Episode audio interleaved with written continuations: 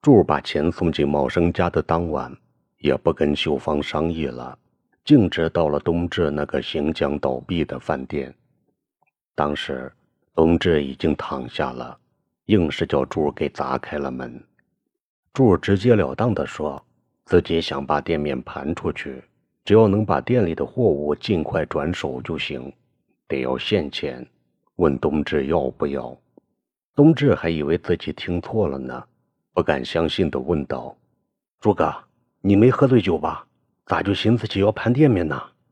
柱回道：“这你就甭管了。”要不要的，赶紧撂个痛快话，要不我就找别人啊！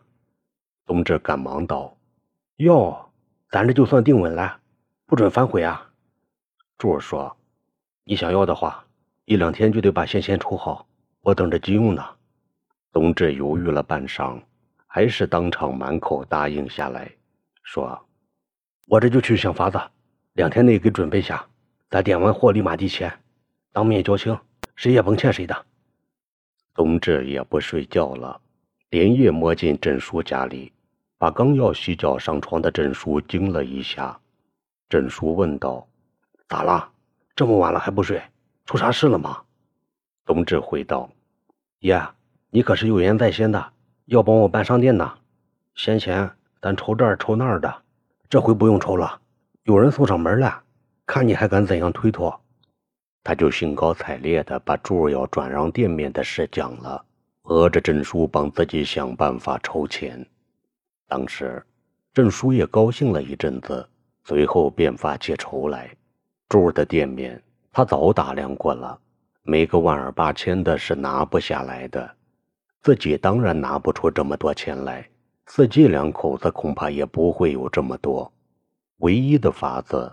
恐怕还得在几个儿女中间筹集，最终郑叔还是应诺道：“那就想想法子吧，看这么紧的时间能筹上不？”他还问道：“住的店开得好好的，咋就这么急着盘店呢？”冬至回道：“他不讲我哪知？你就甭操人家的闲心了，赶紧把这办了才是正事呢。”第二天，郑叔啥事也不做了，就到几个儿女家筹钱去。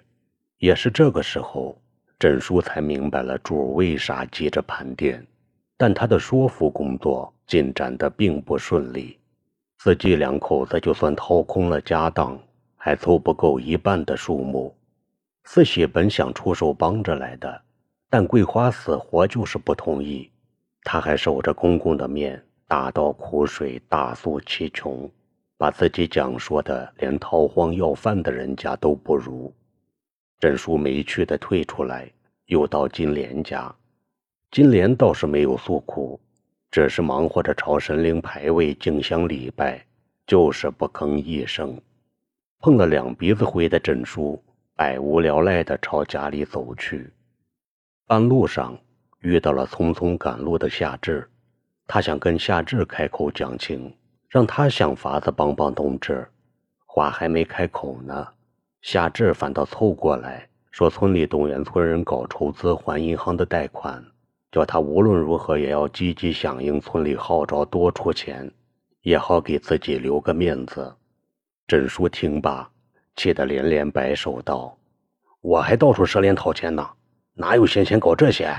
没有，一分钱都没有呢。”他连夏至的解释也不敢听了，三步并着两步的回了家。他还嘱咐女人道：“要是夏至来找我，就说我不在家。这个臭崽子连亲兄弟都不顾了，还能管好啥大事啊？真真是一条吃饱了就翻脸的白眼狼嘛！”这种情况下，被钱憋红了眼珠子的郑叔一家对村里发动的筹资仪式口出不满，也是情理之中的事。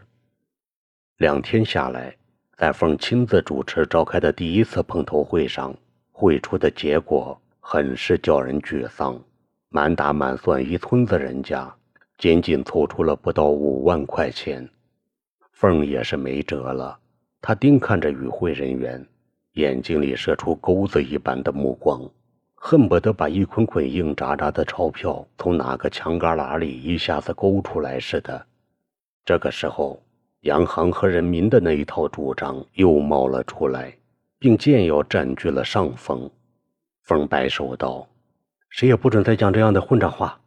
明我再去县城看看杨镇长和胡大姐行动的咋样了。只要有一线希望，咱都不能做败坏场子的尸体。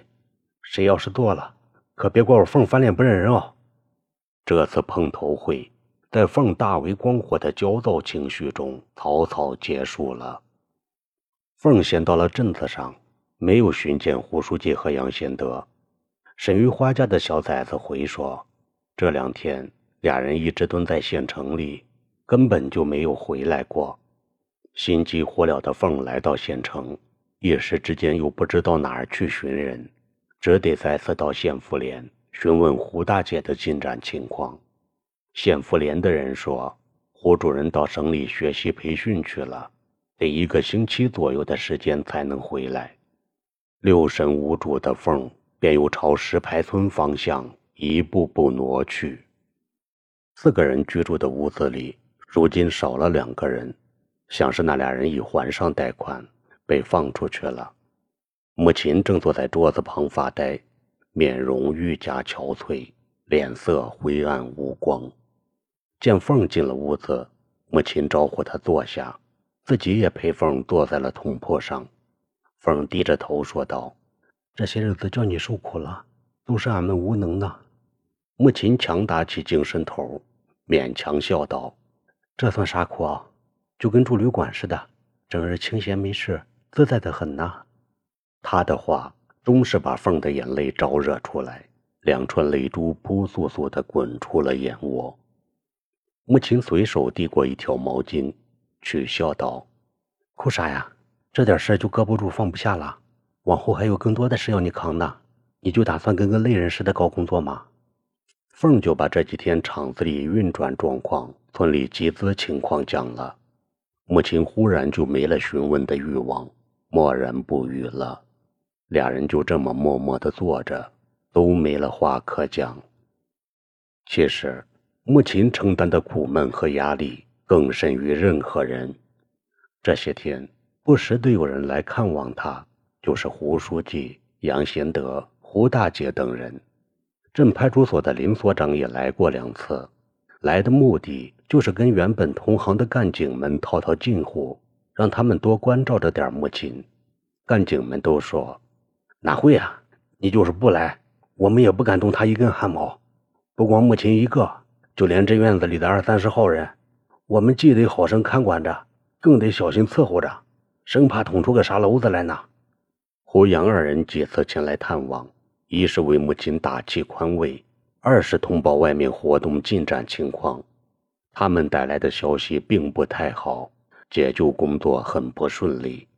这回两人算是为母亲出死力了，又是找领导找部门，又是请客又是私谈，忙活了几天，竟然没有丝毫起色。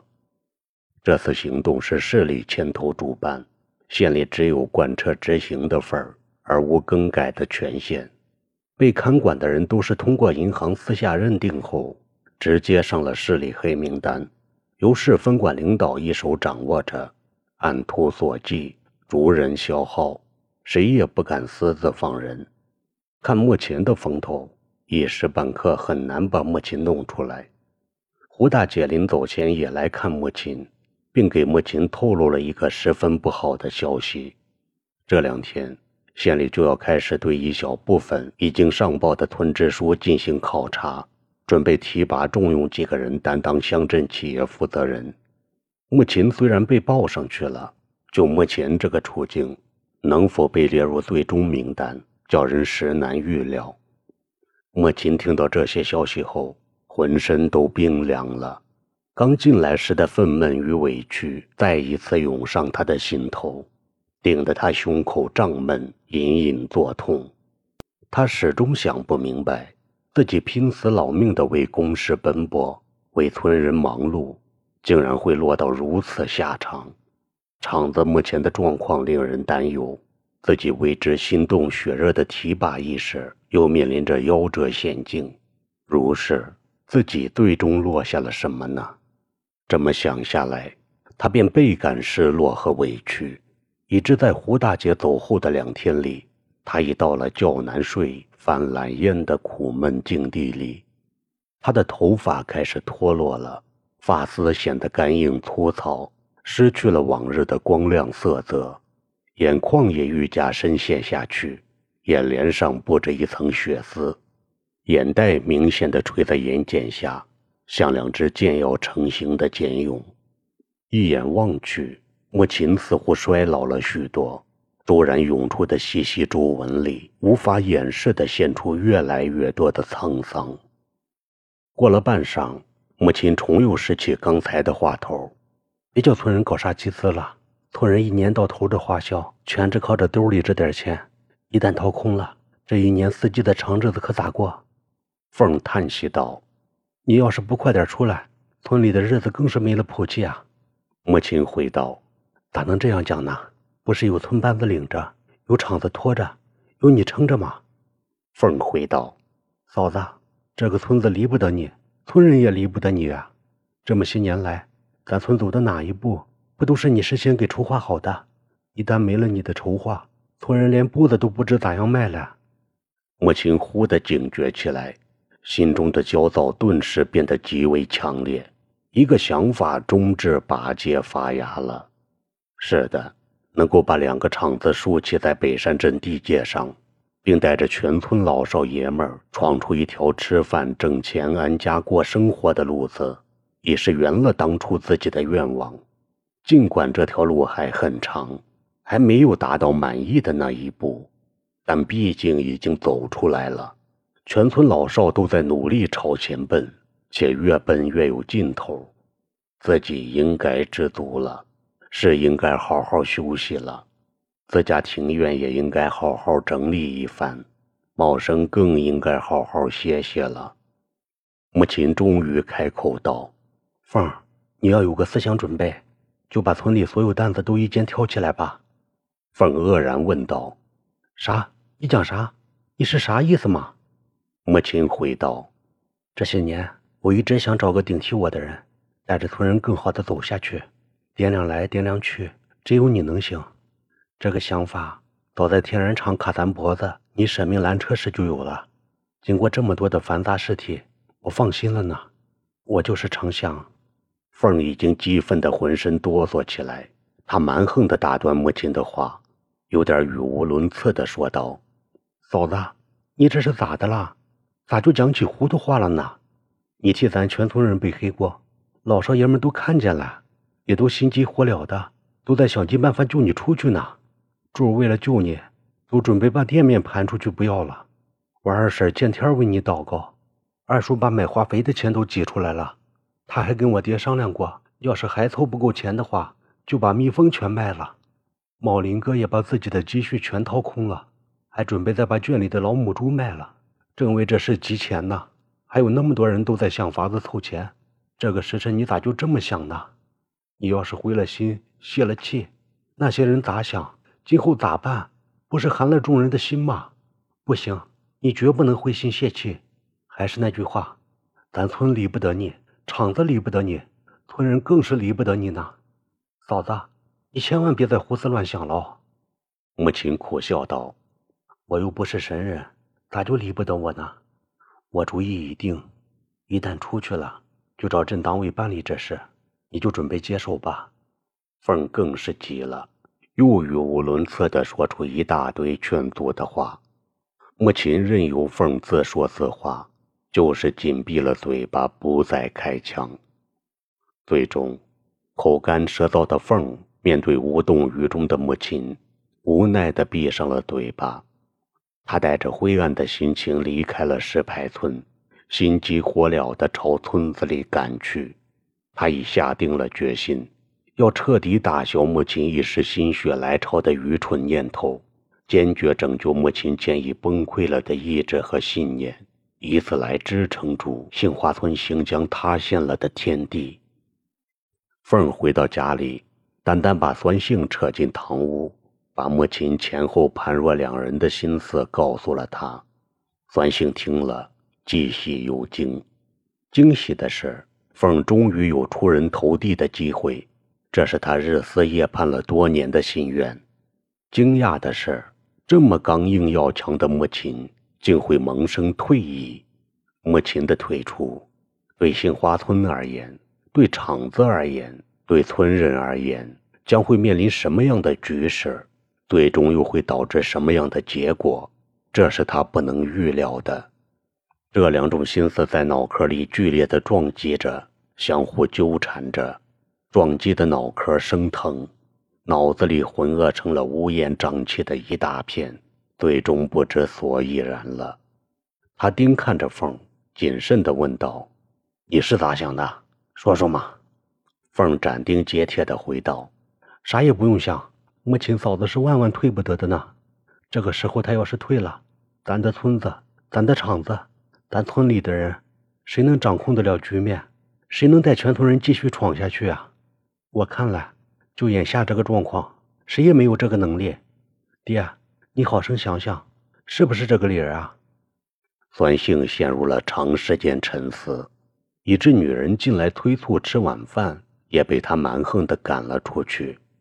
最终，他说出了一句话：“凤儿，你比我强，是能干大事的人哦。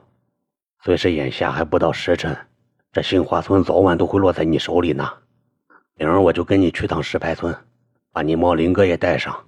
我俩的话，他母亲能不能听得进去？”